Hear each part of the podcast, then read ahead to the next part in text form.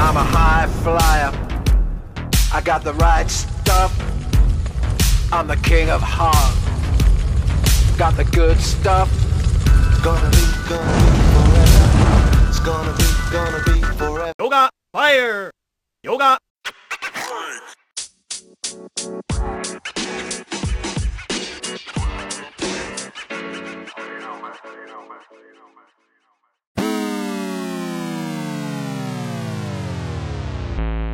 Uno se convierte en lo que más practica.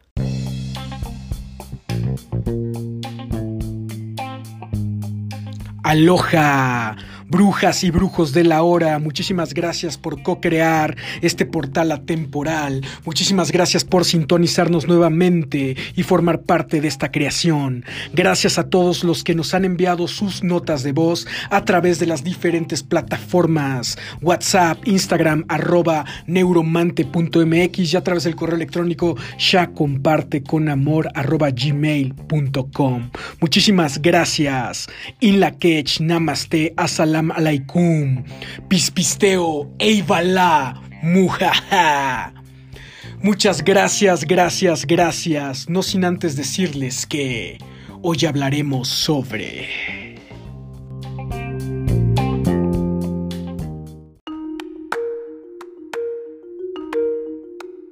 ¿Quién te enseñó a amar? ¿Cómo amas? ¿Y qué es el amor para ti?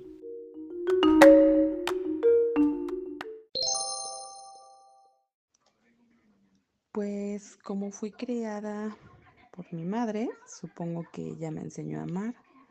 Tenemos como varias cosas parecidas. Mm, mi forma de amar es, es increíble.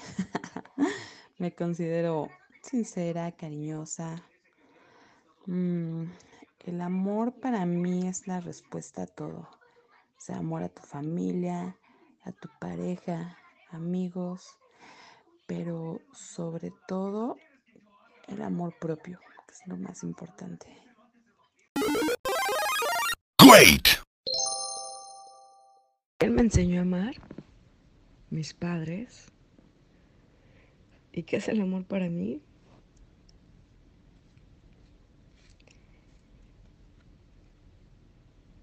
Para mí el amor es dar todo. Para mí el amor es decir, aquí estoy. Y por amor no te suelto. Eso es el amor para mí. Okay. Em, a mí me enseñó a amar la vida.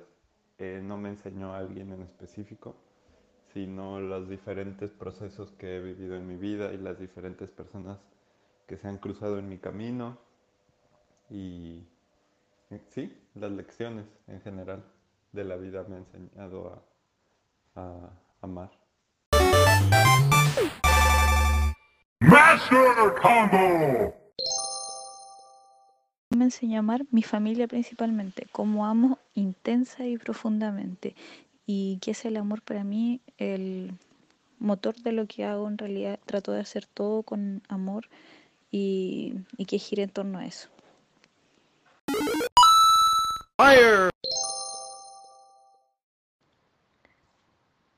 Pero, ¿qué es amar? ¿Qué significa amar primero, no?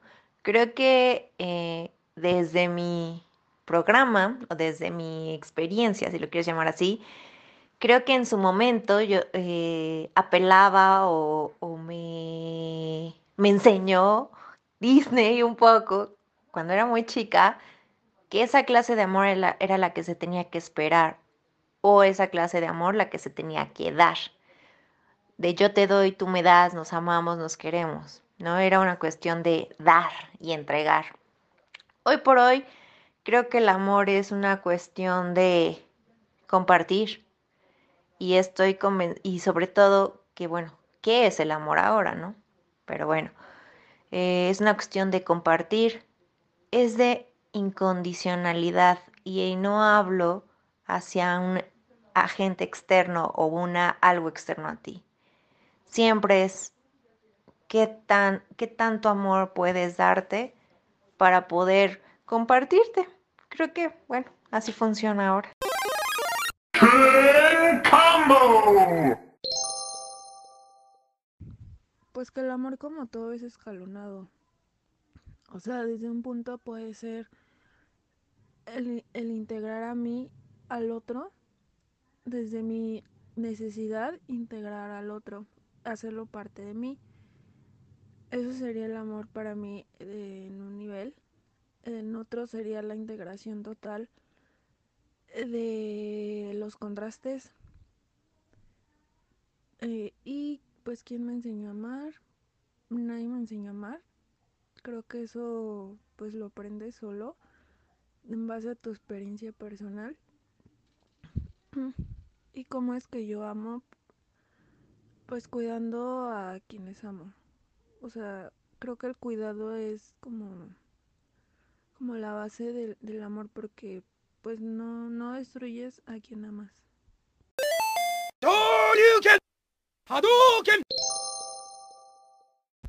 Creo que como todas las cosas que se pueden aprender, se aprende con el ejemplo y aprendemos a amar de aquellos que demuestran una capacidad de amar mayor a la nuestra.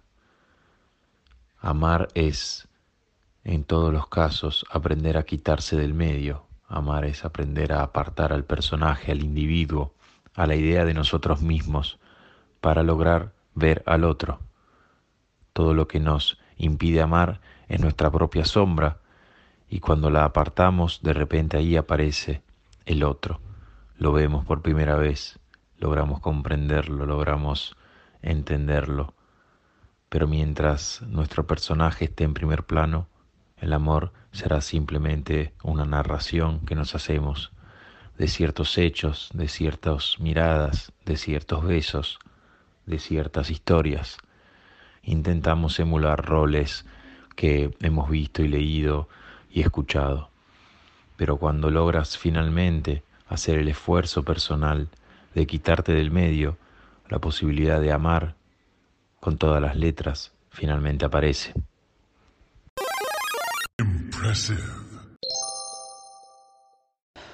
A mí me enseñaron a amar mis papás y mis hijos, definitivamente. ¿Cómo amo? Mm, ¿Cómo explicártelo? Es o amo o no. No, me, no creo que en el amor hay medios chiles. Entonces, o amo completamente o no, amo enteramente o no, incondicionalmente o no. Siento que con el amor es como cuando estás embarazada, o estás embarazada o no estás embarazada. Y el amor a mí se me hace que es pues una fuerza que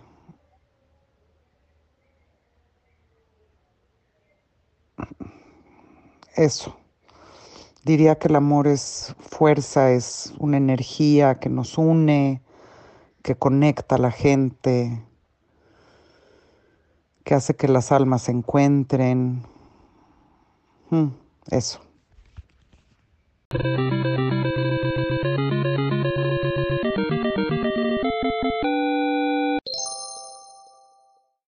¿Quién me enseñó a amar?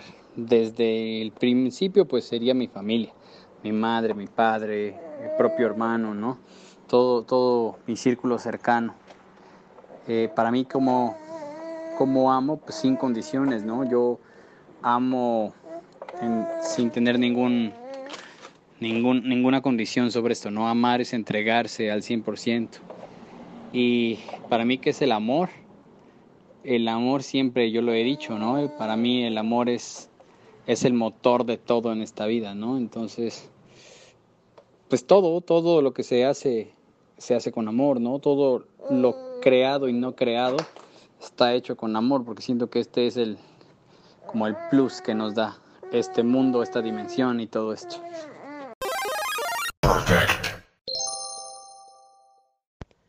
Qué buena pregunta ya. Pues, ¿quién me ha enseñado a amar? Creo que todos los que han pasado por mi vida o que me han acompañado hasta este momento, desde mi familia, amigos, mi pareja. ¿Cómo amo? Pues considero que poniéndolos a veces hasta primero, sea, complaciendo a veces, dándome apoyo, mi comprensión. Y pues para mí el, el amor es un motor y parte de eh, la razón, o sea, como que el aprendizaje de, de esta vida, como que es aprender esta experiencia de amar y aprender a amarse a uno mismo. En este caso, en esa etapa creo que ando, ¿no? Aprendiendo qué es amarme a mí misma, poniéndome igual primero, interiorizando, reflexionando. Saludos ya. You win. Perfect.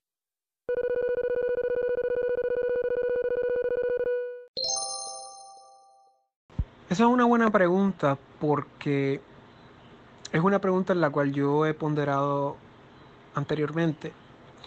Y básicamente, para contestar esa pregunta, primero tenemos que darnos cuenta de cómo se representa la idea de aquello que llamamos amor en el lenguaje castellano. Y para bien o para mal, yo diría más para mal, lamentablemente en castellano solo tenemos una palabra para amor. Eh, en inglés, más o menos, también hay una sola palabra. Eh, en español, aunque hay solamente una palabra, pues quizás hay dos verbos, ¿verdad? Querer y amar, ¿verdad? Que, que, que marcan diferentes grados, pero en esencia es una sola palabra. Pero si nos remontamos a pues los principios eh, etimológicos, vamos a ver de que, por ejemplo, en griego habían diferentes palabras para amor, porque dentro de esa realidad lingüística se reconocía la existencia de diferentes tipos de amor. Estaba el eros, que era el amor eh, erótico entre un hombre y una mujer, y también quizás entre el mismo sexo. Estaba también eh, el ágape, que era el amor entre amigos o entre una mancomunidad o lo que sea. También estaba el amor hacia la familia, el amor hacia los hermanos, eh, el amor ya maduro. Todos estos amores tenían palabras, pero yo no me lo sé, pero me, recuerdo que, que, que hay varias palabras. Y tenemos que empezar por ahí, o sea, hay diferentes tipos de amor. Así que hay que estar muy claro a cuál amor nos referimos. Nos referimos al amor erótico, nos referimos al amor divino, porque es muy importante recalcar que hay diferencias en todos esos grados de amor. Y el amor es muy importante porque el amor es, un modo de vibración superior según la perspectiva moderna, pero en esencia eh, el amor eh, yace principalmente de nuestra conexión a Dios. Y todos los amores eh, secundarios son inferiores a ese amor superior, al amor que le tenemos al Creador, a Dios Todopoderoso, omnisciente y omnipresente. ¿Ok? Excellent. Mis padres me enseñaron a amar. Y yo amo tratando de de que toda la gente de mi alrededor esté bien. ¿Y qué es el amor para mí? El amor es dar. Dar en todos los sentidos. Sin esperar nada a cambio.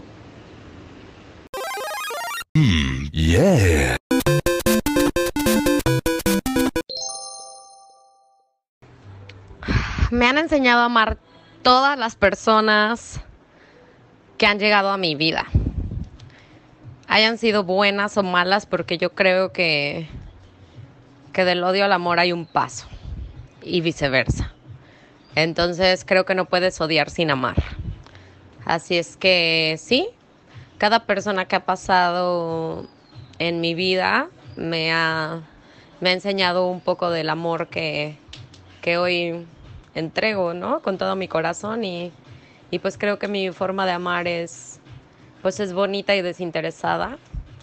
Eh, pues es un amor, un amor que le quiero ofrecer a la gente eh, si es que quiere tomarlo, ¿no? Porque tampoco es un amor a fuerza. Así es que creo que mi amor es desinteresado. Y le agradezco a cada una de esas personas por, por haberme formado este corazón que hoy tengo.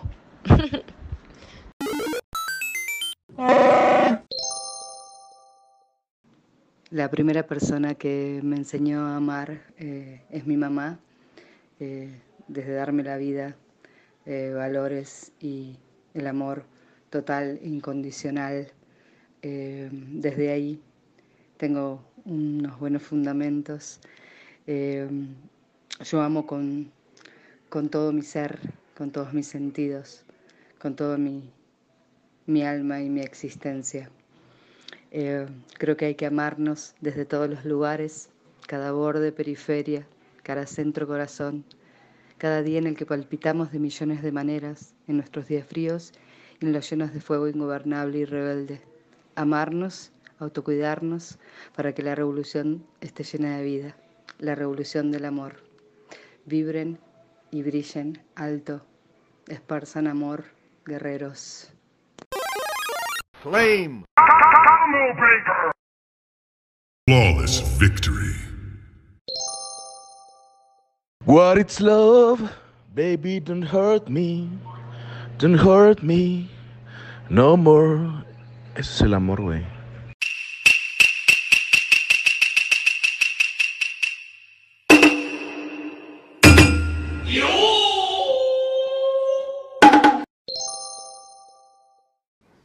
Será difícil. ¿Quién te enseñó a amar? Pero alguien te puede enseñar a amar. Creando introspección en mí me di cuenta que es tu guion de vida, el que te enseña a amar, ya que a través de tu proceso te das cuenta de la luz y de la oscuridad en ti. Cómo amas, dejando que todo esté en su camino, todos los tiempos son perfectos y nos damos cuenta que lo estamos logrando por cómo se siente. ¿Qué es el amor en ti?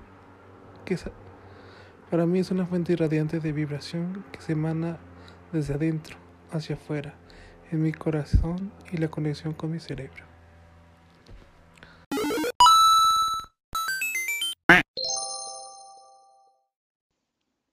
Creo que cuando uno llega a este mundo trae consigo esas semillas de, de amor. Y a medida que uno va creciendo, las personas que primero te, te acogen, te acompañan, ya sean tus padres, tus hermanos, tu familia, amigos, a lo largo de la vida, son quienes te ayudan a, ir cultivando ese amor. Em, creo que es algo que uno trae y la vida te va dando oportunidades de, de hacerlo florecer.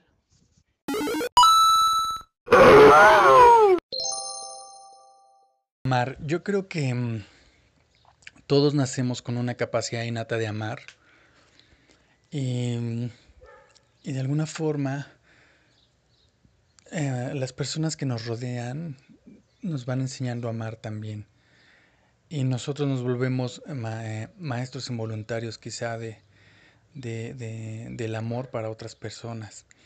No, sobre todo porque creo que esta vida es un es constante estar descubriendo muchas cosas. Entonces, al ir descubriendo algo, puedes comenzar a amar, amar algo que pues no, no tenías pensado, no, ni, siquiera te lo imaginabas, ¿no? Y resulta que eso que ahora amas, pues te lo llevó, ah, te lo enseñó otra persona y conforme lo fuiste aprendiendo, pues te fue enseñando a amar eso, pero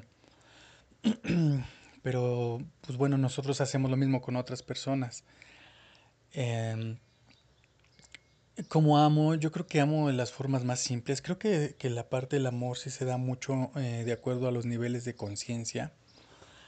Em, digo, hay quien puede amar estar en la guerra, como, como antes se creía. Eh, eh, bueno, en algunas culturas amaban, ¿no? Ser guerreros y morir en la guerra, porque era parte de, cómo debía morir un guerrero y amaban esa parte, ¿no? Entonces creo que todo se da de acuerdo también a un, a un contexto cultural y un nivel de conciencia Eh, yo en la forma que amo creo que es en la forma más simple, creo que, creo que me enamoro de, los, de, de, de las cosas más sencillas, ver un atardecer, ver eh, las estrellas, eh, creo que me puedo enamorar de la belleza de una persona, eh, puedo sentir amor por, por una obra de arte, ¿no? por disfrutarla, por, por el gozo de estar viendo una escultura, ver una pintura, ver una, una danza.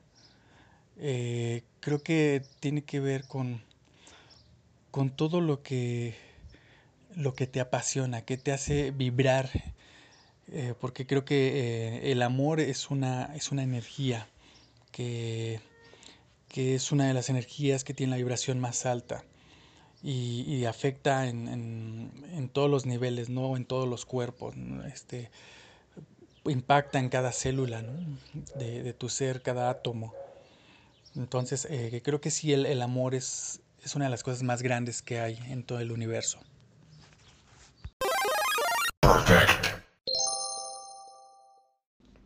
Bueno, para mí la persona que me enseñó a amar, eh, pues es mi mamá, porque es la primera persona que dicen que es la, la primera persona que te enseña por excelencia lo que es amar, ¿no? Los principios, las bases firmes, la que te dice que, que te respetes a ti mismo. Para mí que es amar, es amarte, es amar a, mí, a uno mismo. O sea, si uno no se ama, uno no puede pretender amar a la gente. Y no nada más a la gente, sino amar a, la, a todo lo que nos rodea. Ser este ser, un, ser nutrientes como para la naturaleza, para una persona que, que, me, que me da su amor y uno debe dar lo mismo sin esperar algo, a cambio. Realmente nosotros, esa palabra a veces es muy fuerte, porque uno, unos lo confunden con, con exigencia, con obligación. Y pues ya lo dijo un gran cantante, que no es lo mismo amar que querer, ¿no? Porque querer es muy fácil, pero amar es totalmente diferente porque tú, tú entregas todo, ¿no? Desde así dentro de tu ser. Por eso cuando tienes alguna falla o llegas a tener un o una persona que te llega a herir, por eso te llega a doler demasiado, porque tú abres tu corazón así al, al completo, estás totalmente frágil, pero yo nunca me arrepiento porque yo sé que si yo entrego algo, yo sé que al final de cuentas voy a tener una recompensa muy grande. Y algo que sí debo de estar agradecido en esta parte del amor es gracias por aprender a amar, porque así puedo y puedo dar y dejar amar a esas personas que me dieron la oportunidad de entrar en sus corazones. Una vez le pregunté a un amigo, oye, ¿tú por qué no le tienes miedo a la muerte? Y me contestó, porque yo realmente disfruto lo que hago. Y, y, pues eso es lo que yo hago. Realmente trato de dar todo lo que se pueda dar en, este, en esta vida que me toca, en esta línea. Porque puta, uno se puede enamorar hasta de cuando uno prepara un buen café y te lo tomas viendo, no sé, el cielo, hasta cómo poder ayudar a una, una persona que, que necesite de ti, ¿no?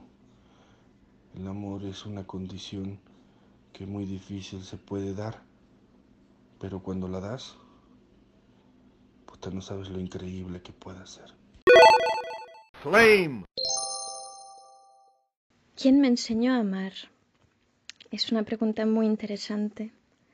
Creo que tuve muchísimos ejemplos y fui afortunada de esos ejemplos de amor que pude vivir en mi madre y mi abuelito, entre otras personas. Pero también creo que la verdad, o la verdad que siento, es que nací y me enseñé a amar de la forma que lo hago por mí misma. Que siempre pensé que mi manera de amar era muy diferente o que quizás iba más allá en ciertos sentidos o que se quedaba pequeñita al lado de otros.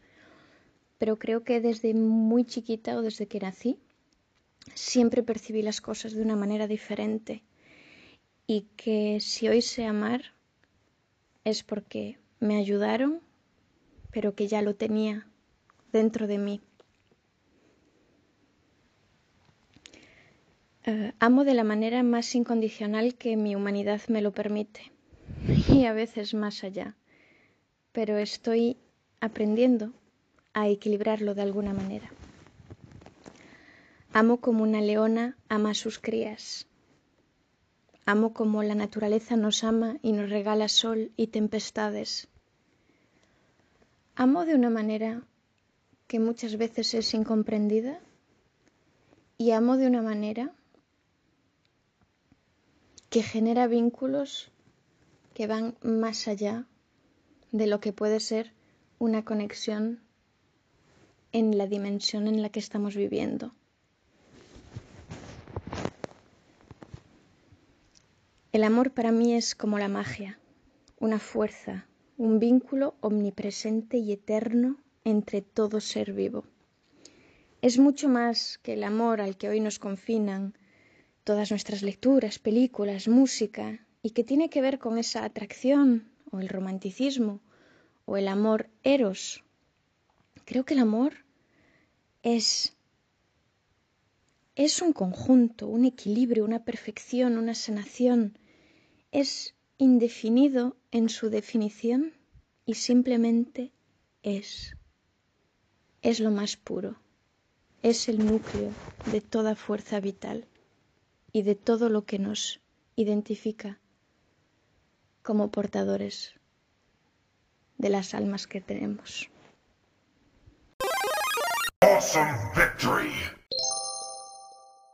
¿Quién me soñó armar? Pues por supuesto que las primeras figuras que intervienen en este proceso pues son nuestros padres. Mi mamá, mi papá, en sus formas, en sus estilos, con sus actitudes, fueron las primeras fuentes en donde aprendí a amar. Después de ello vienen parejas, maestros, libros, y en su conjunto, cuando vamos creando nuestra propia filosofía del amor, nos lleva al hacer, que es la siguiente pregunta, ¿cómo amamos?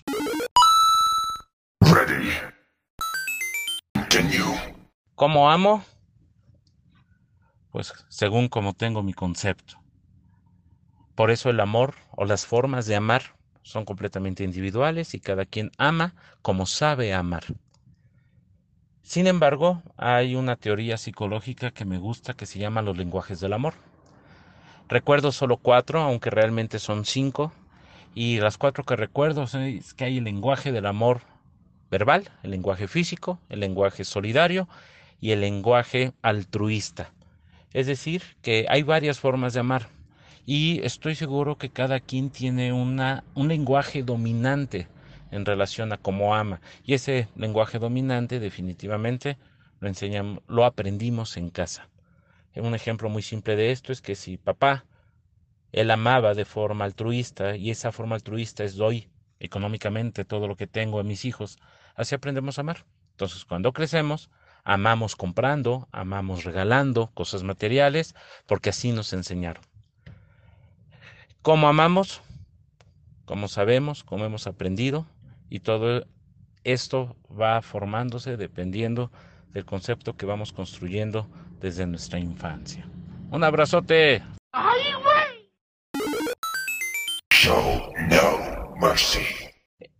También podemos ampliar esto que el amor desde el punto de vista, vista fisiológico es la segregación de neurotransmisores como la dopamina, la oxitocina, la serotonina, que básicamente lo que hacen es que nos da placer. Ante, entonces, ante un estímulo, nosotros experimentamos todas esas sensaciones neuroquímicas que le llamamos amor. Supreme Victory. ¿Quién me enseñó a amar? Pues obviamente mis padres, porque mm, ellos siempre me repitieron que yo era una, una persona producto del amor, de su amor. Am, desde ahí entendí la concepción del amor. Y cómo amo, pues creo que soltando. Soltando es mi mejor forma de amar, ¿sabes? Am, liberando. Em, es lo que he aprendido con, con mis años de experiencia.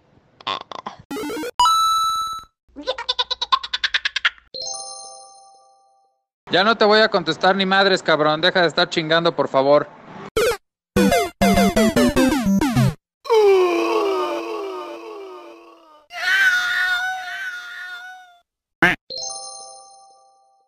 No fue alguien especial, es el tiempo. La vida te enseña a amar.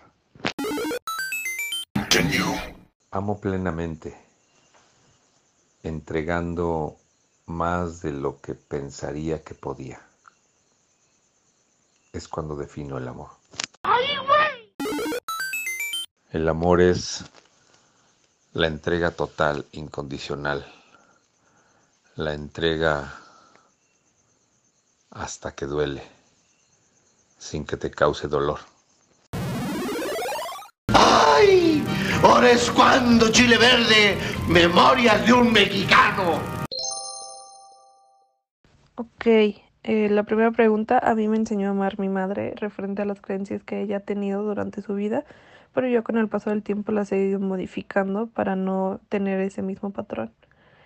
Y yo amo sinceramente y preciso, y el amor para mí es ser consciente y entender las emociones para poder transmitirlo con las demás personas que están a nuestro alrededor, ya que las únicas diferencias que nos pueden llegar a, a separar, por así decirlo, eh, son superficiales y algunas son provocadas, bueno, y la mayoría son provocadas por el ego.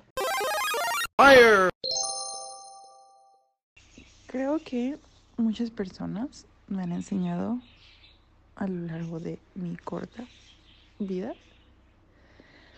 y todas han sido de diferentes maneras y en diferentes etapas. Creo que la idea más fuerte y que al mismo tiempo se ha ido reestructurando es la idea del amor que me han enseñado mis padres y en conjunto y mi mamá como incondicional, inalcanzable, o sea, en el aspecto de que siempre está ahí y nunca se cansa de dar. Como amo, creo que esta es la pregunta más difícil y la que pone más en evidencia. Quiero creer que amo, amo fuerte y amo completo. Quiero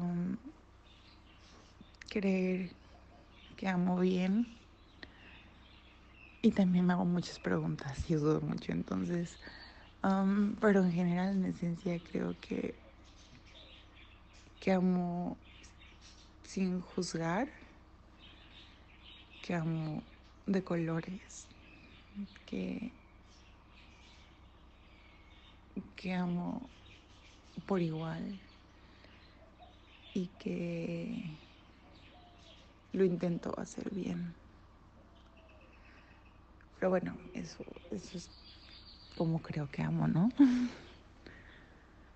Para mí es un sentimiento, para mí el amor es un sentimiento, una palabra muy compleja, muy completa y que va en evolución. Creo que no solo se ama a las personas, también se ama a los proyectos y también se ama a los conjuntos.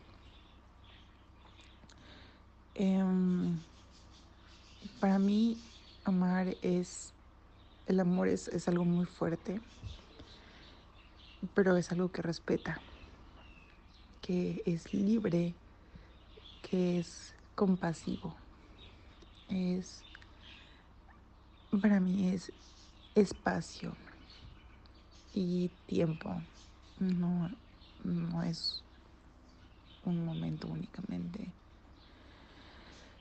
Para mí es, es cuidar y nutrir una relación, es escuchar y trabajar. Y se calientito y suave. Es, es esa chispa de la risa y esas lágrimas sin sentido que son dulces.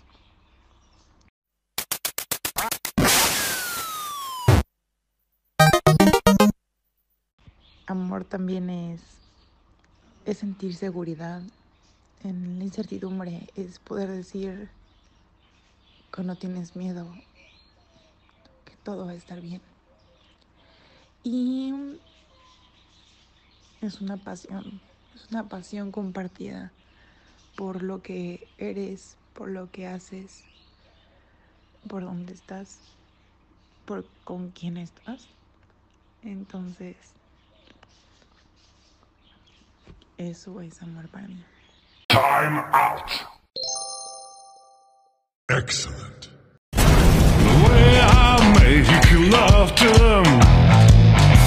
They can't resist. Oh man,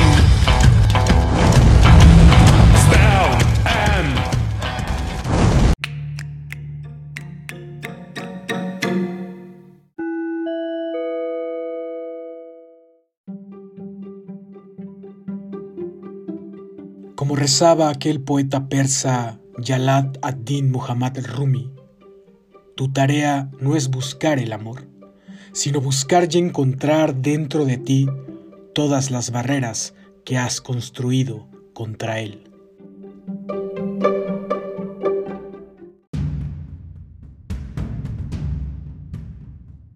Ajo, brujas y brujos de la hora, muchísimas gracias por estar aquí, por estar en este nuevo episodio de Neuromante sobre el amor. Pero ¿qué es el amor? El amor para mí es la fuerza divina que mueve el universo, es el pegamento que une todo en la creación, sincrónicamente, perfectamente, en tiempo y espacio. Es como la gravedad, es como la luz, es como la nada, es como el todo. El amor va cambiando de forma y se transforma de acuerdo a la percepción del observador, a sus juicios, experiencias, contextos y significados. Por eso me es puntual decirles que conocer todas las formas posibles del amor y sobre todo conocerse a sí mismo ayuda a actualizar los conceptos de amor y en base a eso vivir nuevas experiencias y realidades conectadas con esta congruencia y con esta observación. Pero ¿qué pasa? El amor se transforma y va cambiando de materia, de contextos, de situaciones, de experiencias. El amor va más allá de los juicios creados colectivamente de lo que tiene que ser bueno o malo, aceptado o no. Va más allá de lo que creemos que es lo bueno y que es lo malo. Va más allá del juicio que tenemos a ciertas experiencias que podrían sonar para algunos terroríficas. Para mí el amor va cambiando y se va transformando de acuerdo al nivel de percepción del observador, de la conciencia de lo que es. Pero si bien el amor está en todo y es todo, y es esta fuerza divina que va cambiando de forma y que va teniendo distintas fundas y sobre todo usando usándonos a través del tiempo y el espacio para manifestarse. Entonces el amor integrado nos haría ver totalmente la belleza de esta situación en todas partes. Y esto me hace recordar algunas frases que han marcado mi vida y que han tenido ciertas similitudes entre ellas.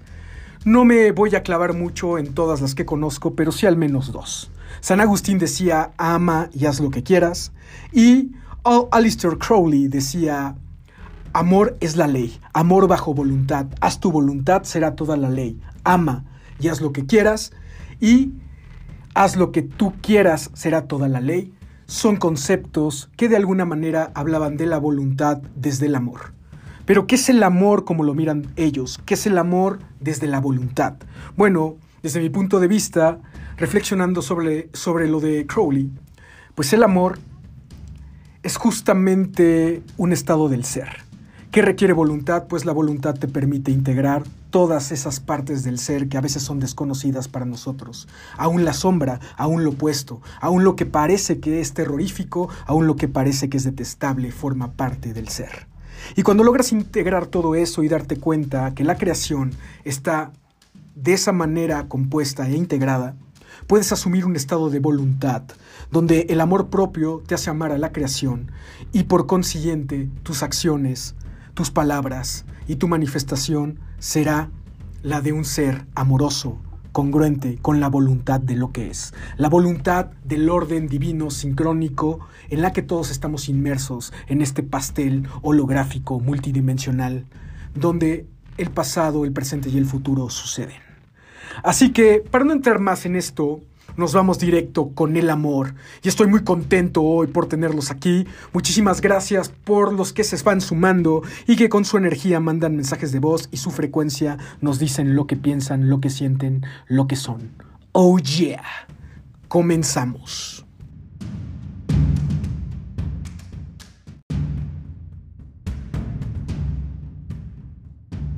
Pero, ¿qué es el amor cuando le sueñas, querido colega, compatriota de la hora? ¿Qué significa el amor para nosotros? ¿Qué es el amor colectivamente? Bueno, el amor es un concepto universal relativo a la afinidad entre seres, definido de diversas formas según las diferentes ideologías y puntos de vista, artístico, científico, filosófico, religioso. De manera habitual y fundamentalmente en Occidente se interpreta como un sentimiento relacionado con el afecto y el apego y resultante y productor de una serie de actitudes, emociones y experiencias. En el contexto filosófico, el amor es una virtud que representa todo el afecto, la bondad y la compasión del ser humano. También puede describirse como acciones dirigidas hacia otros y basadas en la compasión, o bien como acciones dirigidas hacia otros o hacia uno mismo y basadas en el afecto.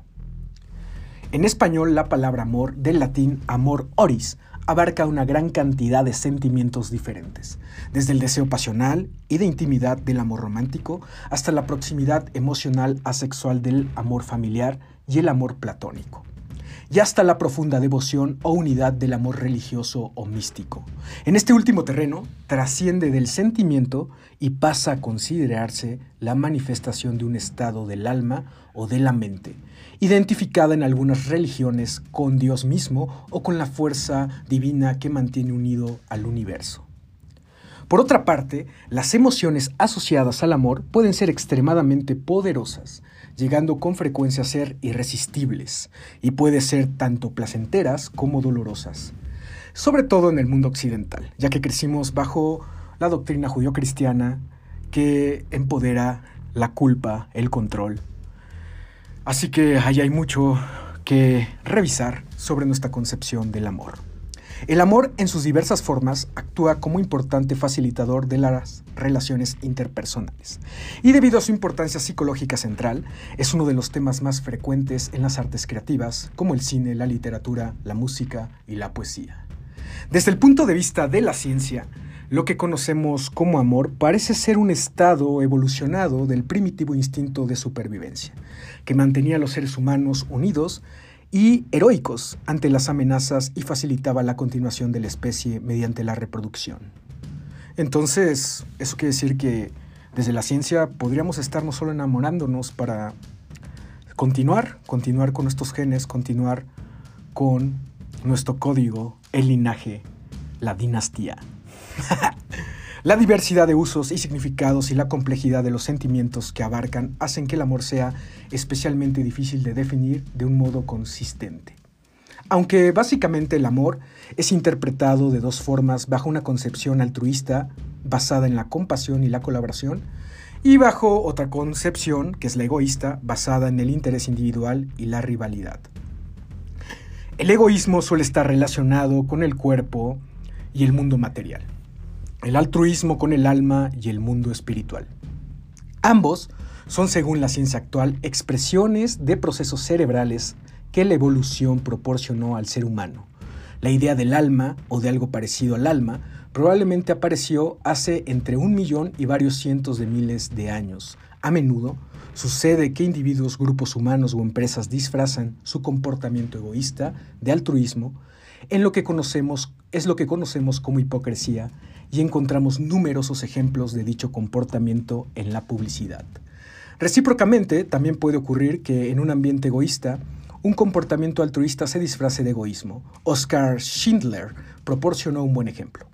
A lo largo de la historia se han expresado incluso en culturas sin ningún contacto conocido entre ellas conceptos que, con algunas variaciones, incluyen la dualidad esencial del ser humano, lo femenino y lo masculino, el bien y el mal, el yin y el yang, el apeirón de Anaximandro. Así que vivimos un amor dual también. Desde este punto de vista viviríamos un amor dual que cuando se integra sería la unidad. Dos formas de entender el amor.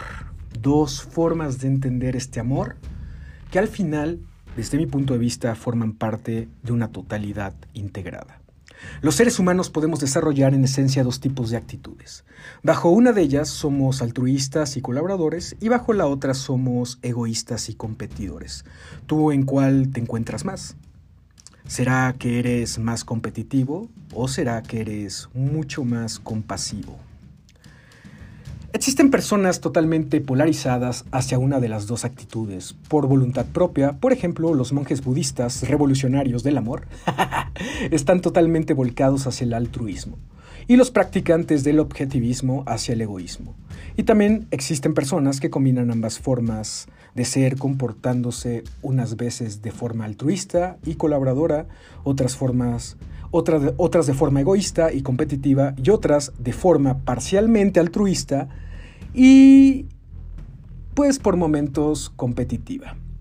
En algunas partes del mundo predomina el altruismo, mm, ponen de referencia al Tíbet, de modo que el egoísmo se ve en general como algo negativo. Y existen grupos humanos donde sucede lo contrario. Todas las guerras de la historia nacieron del egoísmo por parte de al menos uno de los dos bandos. Todas las situaciones conflictivas del ser humano proceden del egoísmo.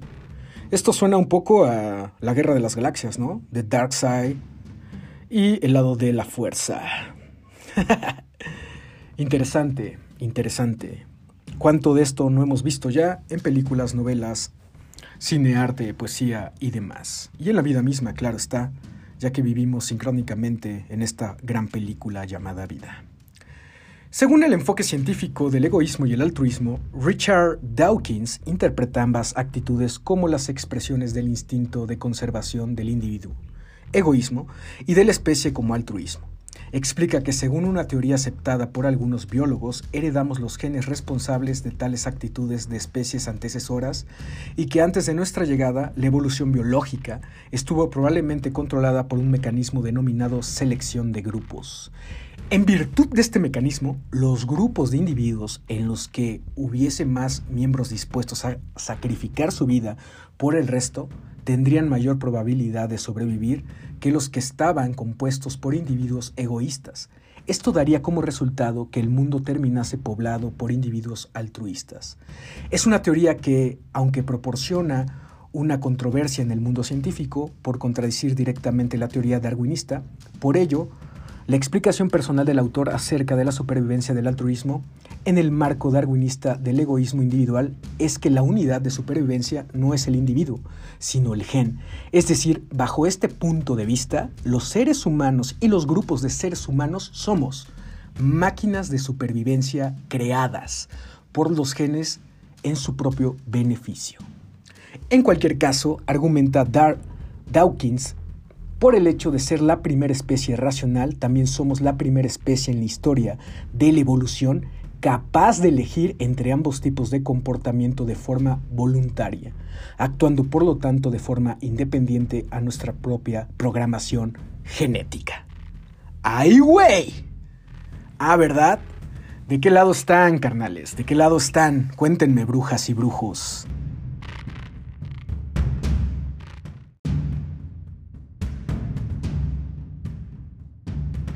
Ya que estamos en este punto de la dualidad, que algunos buscan integrar y otros pues más les vale madre, pues daré algunos datos culturales sobre la concepción altruista.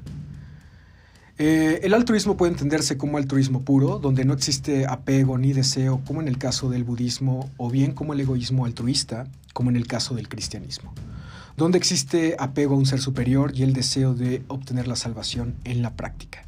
En ambas religiones existe apego y deseo, y en el budismo existe una última etapa previa a la iluminación, que consiste en la renunciación a todos los logros conseguidos a cambio de nada, con el objetivo de destruir el ego completamente.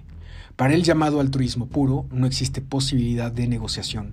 Las relaciones no son competitivas, sino colaborativas. Uno procura el bienestar de los demás sin esperar nada a cambio y los demás procuran el bienestar de uno. Antes de seguir con esto, me gustaría aclarar mi punto de vista con respecto al cristianismo y al budismo. No, no me terminan de convencer ninguna de las dos, sin embargo hay puntos interesantes que se me hace bastante puntual rescatar. Por el lado del cristianismo se me hace absurdo buscar una salvación y por el lado del budismo se me hace absurdo querer erradicar totalmente al ego. Si mi propósito fuera dejar de existir como humano, entonces trascendería mi yo totalmente, mi ego, para poder vivir en el plano de los santos, de los devas, de los ángeles, pero creo que en la condición humana requerimos a nuestro ego, a nuestro yo, como una herramienta a favor del ser. Lo cual esto logra generar una falta de entendimiento o confusión en la gente, ya que muchos tratan de erradicar su ego aquí sin darle un sentido a la vida humana que les permita vivir plenamente. En esta búsqueda de alcanzar esta espiritualidad, esta divinidad, dejan de darse cuenta que ya están viviendo lo más sagrado y lo más divino, que es ser ellos mismos. No hay nada de que salvarse, nada más de perderse la vida bella que uno tiene, y no hay un ego al que desintegrar, hay un ego al cual integrar para poderlo usar a favor del ser. Ese es mi punto de vista. Sin embargo, el budismo sitúa al apego y al deseo como emociones negativas que también producen ira y en definitiva sufrimiento, apego, deseo, ira, miedo e ignorancia.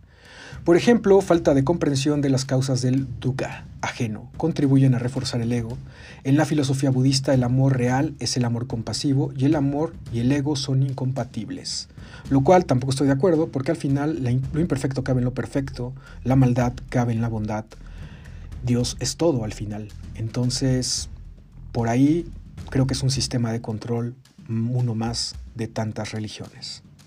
Recientes estudios científicos han demostrado que la meditación budista produce un incremento de la actividad en las zonas cerebrales relacionadas con las emociones positivas y una disminución de la actividad en las zonas relacionadas con la ira y la depresión. Esto lo rescato ya que es algo sumamente interesante y importante, una gran herramienta, el meditar, el saber respirar, para ir integrando todo. Donde creo que yo no estoy tan de acuerdo es en la separación de las fuerzas. Creo que también están para algo. Por otra parte, el egoísmo altruista es la filosofía de las relaciones humanas predicada por Jesucristo. Ama a Dios sobre todas las cosas y al prójimo como a ti mismo. Si desencriptamos esta frase, sería realmente amarte y amar todo, como si fueras tú, porque al final, quien ya se hizo consciente que es Dios y la totalidad integrada viviendo a través de esta experiencia humana, termina amándose y por ende ama todo a su paso, tomando decisiones amorosas y sobre todo entendiendo que el impacto es inevitable. Una gota impacta la inmensidad del mar, todo el mar. Y si eres parte de ese mar, eres esa gota que contiene toda esa información, pues al final, pues si tú te amas, te amarán. Y todo te amará y te seguirás amando la eternidad. El altruismo es la forma de entender el amor para Leibniz, quien cree que si uno realmente entiende y busca el amor, siempre obtendrá placer en la felicidad del otro. Aquí hay una concepción mucho más despierta, por así decirlo.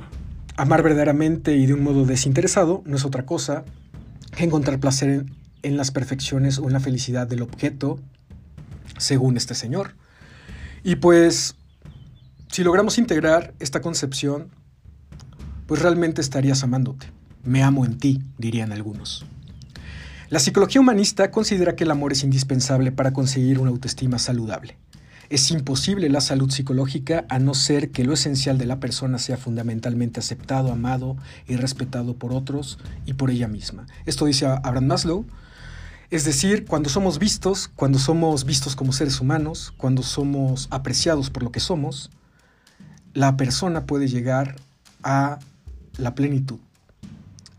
Y muchas veces esto no ocurre por fuera, sino empieza por dentro y después se manifiesta por fuera. Es en el camino en el que estamos muchos, ¿verdad? Abraham Maslow sitúa el amor en el estado de afiliación entre el de seguridad y el de reconocimiento, dentro de su jerarquía de las necesidades humanas. Y hasta aquí llegamos por este momento. Voy a hacer una pequeña pausa informativa. Oh yeah.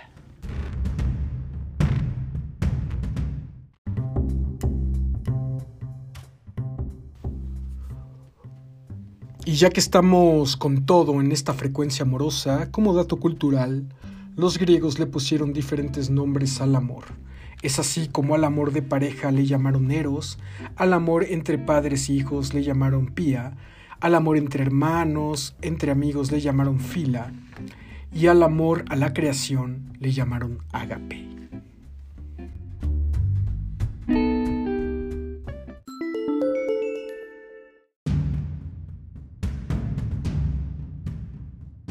vamos con el concepto egoísta. La concepción anterior es diametralmente opuesta a la del capitalismo, que promueve el llamado egoísmo inherente al ser humano, y sobre el cual se basa.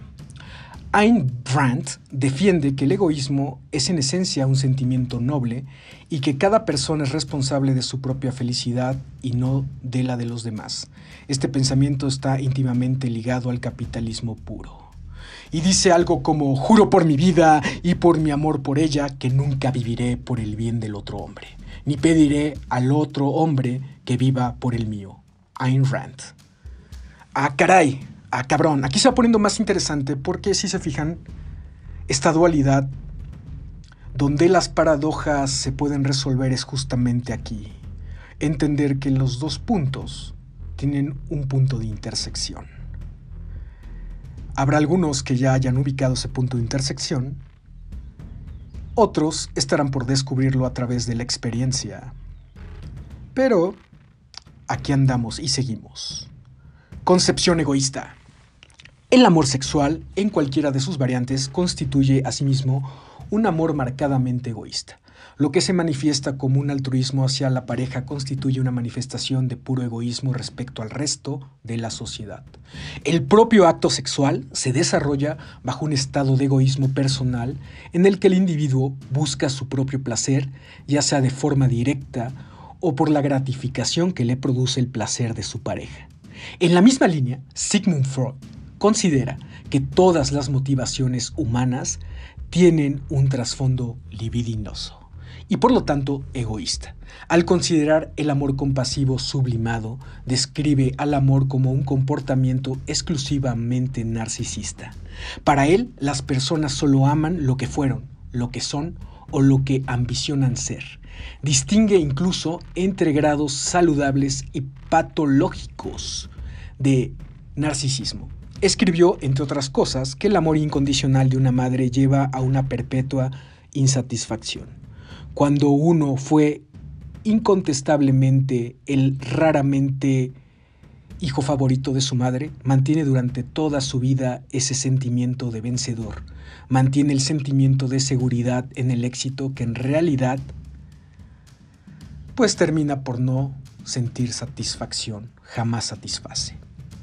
Es una forma de entender las relaciones humanas que se ha extendido durante el siglo XX desde Estados Unidos a otros países occidentales y que actualmente existe una dura pugna entre sus defensores y detractores. Francia y Argentina son los dos países que más se resisten a abandonar la cultura del psicoanálisis. Y pues mírenlos, es más que evidente, se ven las estructuras en las calles.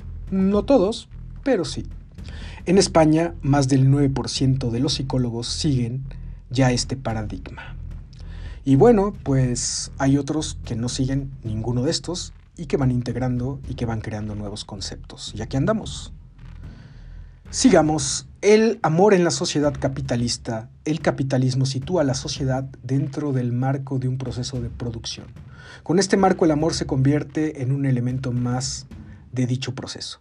Las empresas analizan al ser humano y buscan la forma de extraer de él la mayor cantidad de consumo, no dudando en utilizar el amor y el sexo como reclamo de un modo desnaturalizado y grotesco.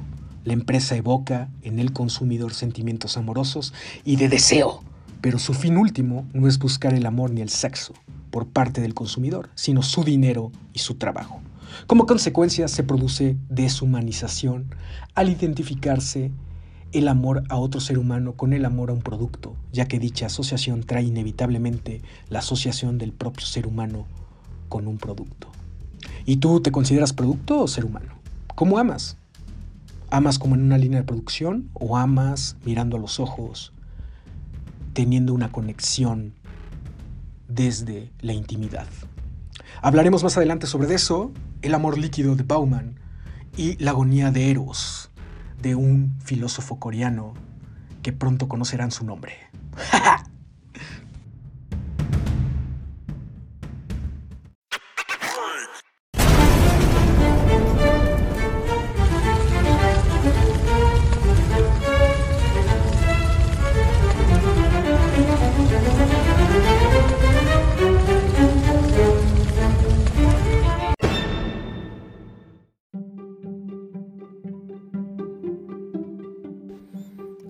Quiera que estés, sea cual sea tu condición, y hagas lo que hagas, sé siempre un buen amante. Rumi.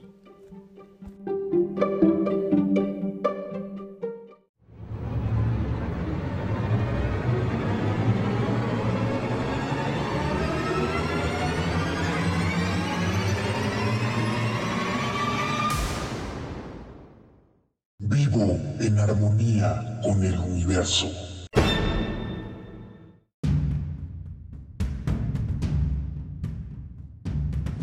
Y antes de llegar a el modo actualizado del amor, quiero pues darles algunas manifestaciones del amor a través del tiempo y el espacio que hemos clasificado.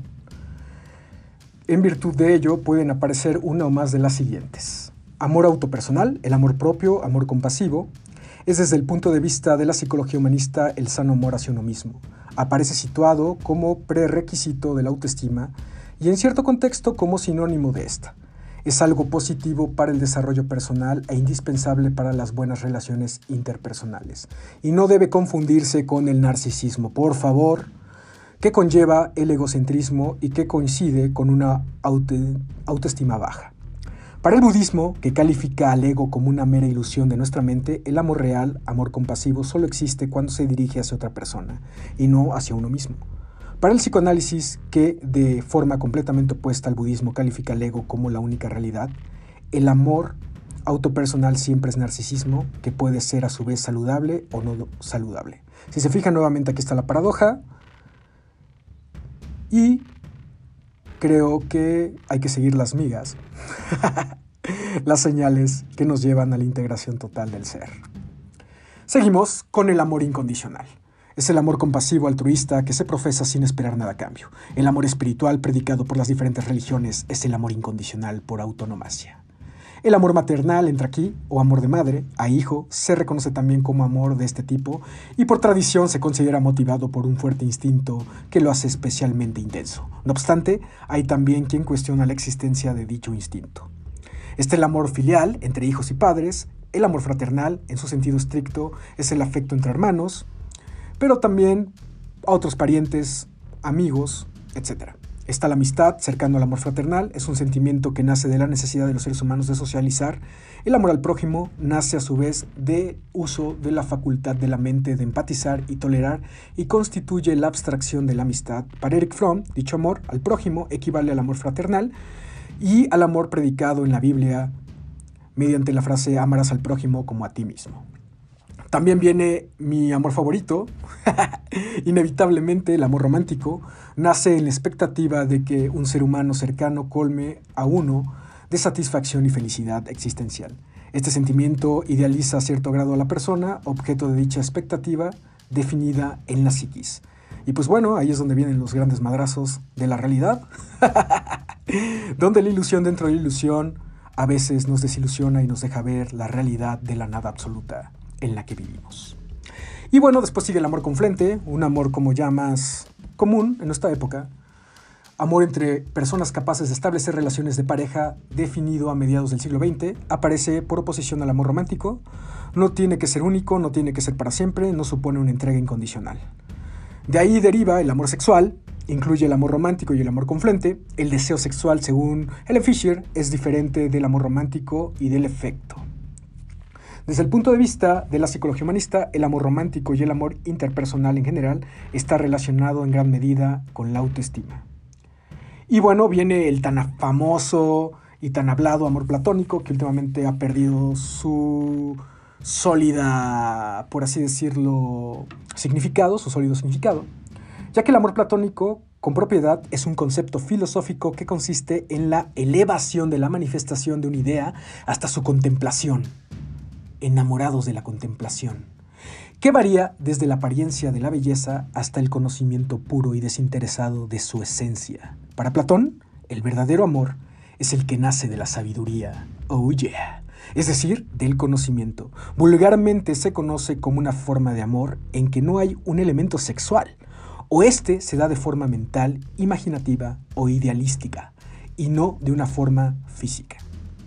Después sigue el amor a los animales y a las plantas, nace de un sentimiento protector, el amor hacia algo abstracto o inanimado, a un objeto físico, una idea, una meta, a la patria, al patriotismo, al lugar de nacimiento, al honor, a la independencia, a la integridad, etcétera, etcétera, etcétera amor hacia un dios o una deidad, llamada también devoción, suele nacer de la educación recibida desde la infancia y se basa en la fe, se considera a Dios o a la fuerza divina que mueve el universo como fuente de todo amor. En la mayoría de los casos existe la creencia de que tras la muerte Dios premiará de alguna forma a las personas que corresponden a su religión consideren virtuosas. Es decir, si te considera virtuoso ese Dios, te va a premiar. Si no, ya chingaste a tu madre, brother. Lo cual también se me hace bastante absurdo. Amor universal. Amor espiritual que según diferentes religiones todas las personas pueden llegar a profesar al medio natural y que los grandes místicos experimentan como expresión del nirvana, éxtasis o iluminación. Estados de conexión absoluta con el universo o con Dios es una manifestación sublime en la que se eclipsa o confluye el resto de las manifestaciones. Así es y citan a Eckhart Tolle, que sostiene que el amor, como estado continuo, aún es más raro y escaso, tan escaso como un ser humano consciente. Y aquí nos podríamos pasar vidas y vidas hablando sobre la simbología del amor, sobre el amor en la superstición, sobre el amor en las perspectivas esotéricas, místicas y demás. Por ahí, pues tal vez me gustaría agregar un poco que en la psicología de la posible evolución del hombre y en el cuarto camino de George Gurdjieff y Uspensky, distinguen entre sentir y la función emocional superior y función conectiva superior. El primer caso es el que está accesible para la mayoría de las personas y es el que suele incluir a los diccionarios que definen el amor como un sentimiento. No obstante, ese mundanal sentimiento de apego y deseo difiere mucho de lo que constituye el verdadero amor, al que solo se accede escalando en el nivel de conciencia desde el, ordinario hasta uno presente en pocas personas, y aún en menos de forma permanente y que en la mayoría de las personas que lo experimentan solo sucede una vez en la vida. Hay para los que quieran expandir más, pues búsquense libros del Cuarto Camino de Gurdjieff para adentrarse un poco más ahí. Tampoco estoy de acuerdo con el amor escalenado ya, no creo que la era piramidal tenga que seguir, creo que está derrumbándose y comienza una nueva era mandálica donde el amor se empezará a percibir de otra manera. Mándeme sus opiniones, sus preguntas y todo lo referente a lo que les reaccione de lo que he dicho aquí. Y bueno, pues Vámonos de lleno con la actualización del amor. ¿Cómo es visto el amor actualmente por algunos filósofos sociólogos? Veamos.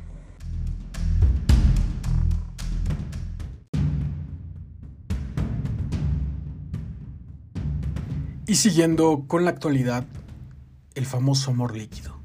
¿Alguien ha escuchado hablar del amor líquido entre ustedes? Bueno, pues el amor líquido alude a un concepto creado por el sociólogo polaco Sigmund Bauman, que desarrolló un libro con el mismo nombre para describir el tipo de relaciones interpersonales que se desarrollan en la posmodernidad. Estas, según el autor, están caracterizadas por la falta de solidez, calidez y por una tendencia a ser cada vez más fugaces, superficiales, etéreas y con menor compromiso. Aunque el concepto suele usarse para las relaciones basadas en el amor romántico, Bauman también desarrolla el concepto para hablar en general de la liquidez del amor al prójimo.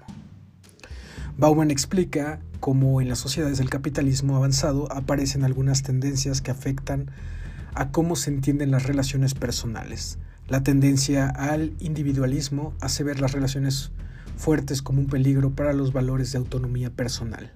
A esto, a esto une la generación de la ideología consumista que provoca la mercantilización de varios ámbitos de la vida. En este sentido, el resto de personas empieza a verse como mercancías para satisfacer alguna necesidad, y el amor se convierte en una suerte de consumo mutuo guiado por la racionalidad economicista donde el etos económico invade las relaciones personales.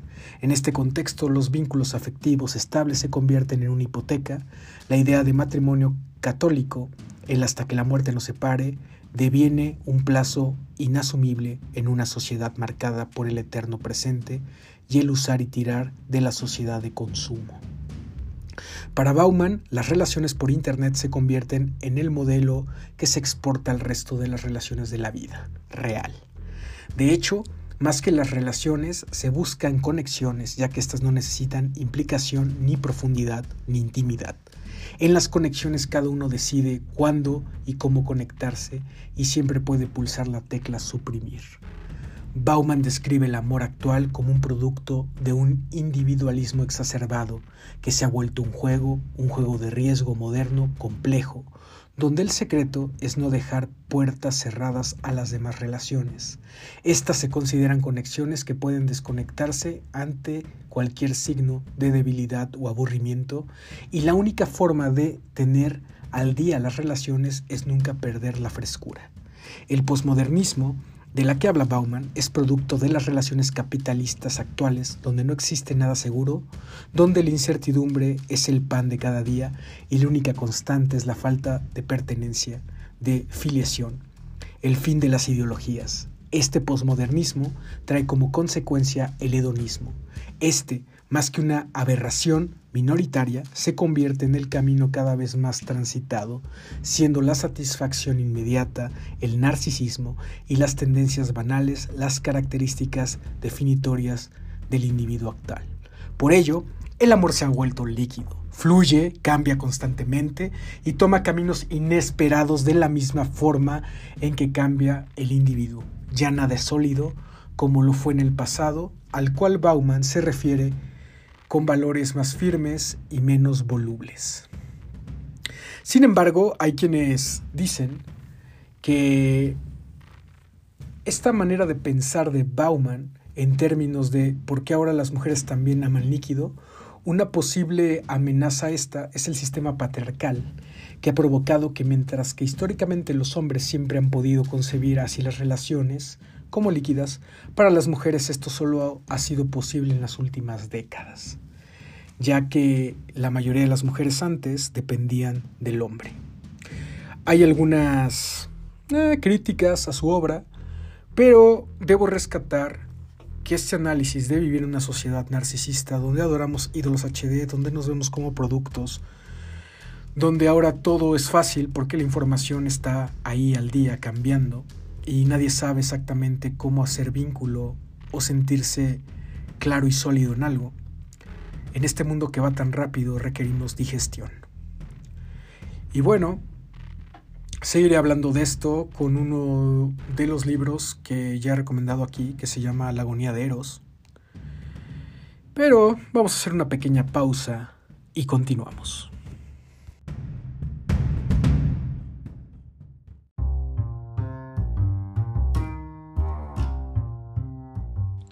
Síguenos en Instagram como arroba neuromante.mx y envíanos un correo electrónico con tu mensaje de voz a el correo ya comparte con amor.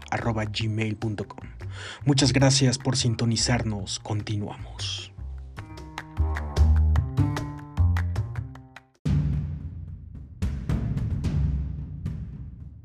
Por otra parte, pues pasamos de la época en la que Sartre rezaba que el infierno era el otro, donde ese otro se convertía en nuestro infierno, pero gracias también a ese otro existimos.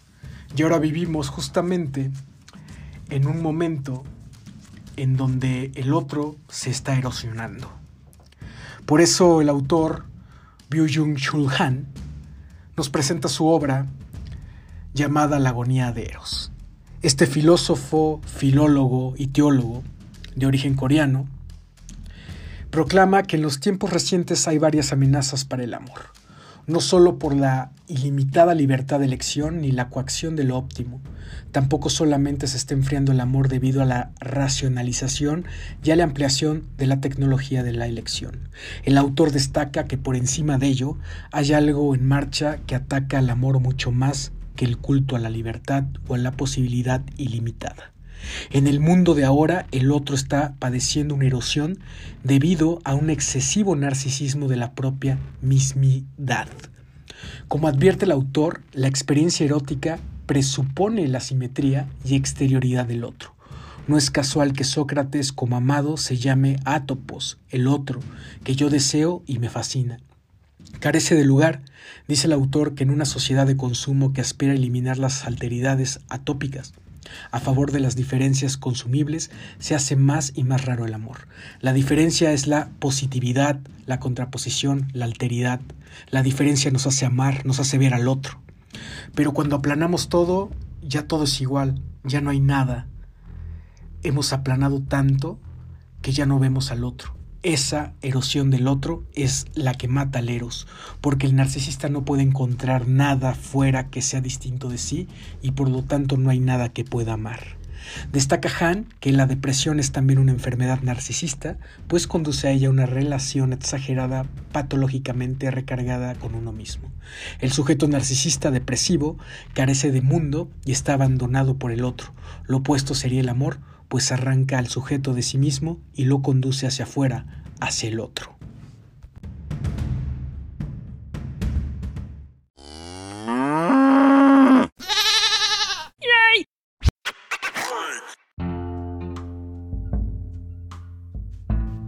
¿Y si la poesía fuera la única verdad? Segmento poético. Oh yeah.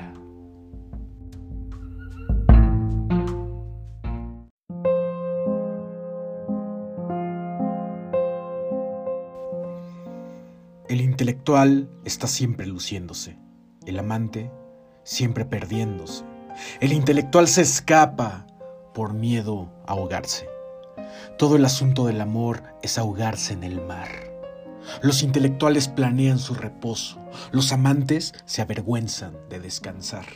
El amante siempre está solo, aún si está rodeado de personas. Como el agua y el aceite, él permanece separado. El hombre que se toma la molestia de dar consejos a un amante no consigue nada. Es burlado por la pasión. El amor es como el almizcle, atrae la atención. El amor es un árbol y los amantes su sombra. Divan Aisham 21 de Yalat ad-Din Muhammad Rumi.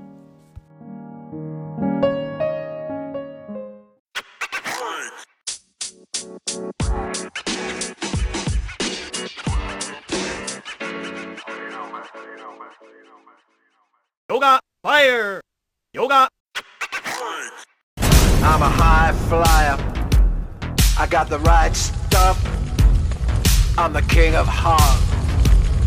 Got the good stuff. It's gonna be, gonna be forever. It's gonna be, gonna be forever.